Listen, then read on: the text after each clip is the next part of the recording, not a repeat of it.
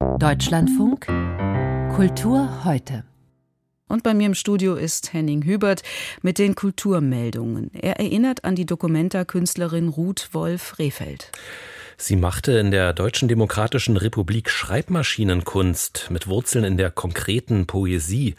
Ruth Wolf Rehfeld war dabei eine Autodidaktin. Die angestellte Büroleiterin tippte meist streng geometrisch auf ihrer Erika-Schreibmaschine auf DIN A4 Blätter Muster, wie Schmetterlinge oder Rauten und konzentrierte sich auf wenige Buchstaben, etwa auf I, N, V und A, was dann in vain ergab, vergeblich. RWR, wie sie in Künstlerkreisen hieß, wurde 1932 in Wurzen geboren. Ihren Mann Robert Rehfeld unterstützte sie bei seinen Mail-Art-Aktionen. Beides, die Postkartenversendung in die weite Welt und die Schreibmaschinenkunst ermöglichten Tarnung und zugleich offene Kommunikation im Überwachungsstaat. Ihre Kunst allerdings wurde nach dem Fall der Mauer jahrzehntelang nicht gesehen, auch weil sie selbst mit der Kunstproduktion aufhörte. Die große Wiederentdeckung kam erst 2017 bei der Documenta 14. Hier noch einmal Ruth Wolf-Rehfeld in einem DLF-Feature, wie sie auf ihre Zeit in der DDR zurückblickte. Also ich habe mich überhaupt nicht als politischen Künstler gesehen. Sie hatten ja immer so eine komischen Vorstellungen, was sozialistischer Realismus sei. Und unter diesem Begriff fiel das nicht. Und wenn man Kunst macht, macht man eigentlich normalerweise nicht, was andere wollen. Also ganz egal, wer auch immer. Man versucht das zu machen, was man selber meint. Die Schreibmaschinenkünstlerin Ruth Wolf Rehfeld. Sie ist vorgestern in Berlin-Buch gestorben und wurde 92 Jahre alt. Auch der Hörspielautor Michael Koser ist gestorben. Er wurde 85 Jahre alt.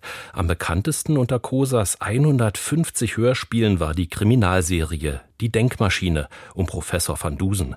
Sie lief seit 1978 bis heute, aktuell im Krimi-Hörspiel von Deutschlandfunk Kultur. Ein Arbeitskreis Literatur übersetzen und KI hat ein Manifest für menschliche Sprache veröffentlicht. Darin wird von der Politik die Regulierung von generativer künstlicher Intelligenz und der Schutz von Urheberrechten gefordert. Erstunterzeichner sind unter anderem der Penn Berlin und die Zeitschrift Sinn und Form. Im Manifest warnen die Übersetzerverbände aus Deutschland, Österreich und der Schweiz, dass Bottsprache immer nur den Status quo reproduziere, dabei Vorurteile vervielfältige und die Kreativität hemme. Textgenerierende KI seien nicht als Werkzeug konzipiert, sondern als Ersatz für menschliche Kompetenz. Der Deutsche Musikrat protestiert gegen Details der gestern vorgelegten bayerischen PISA-Offensive an Grundschulen.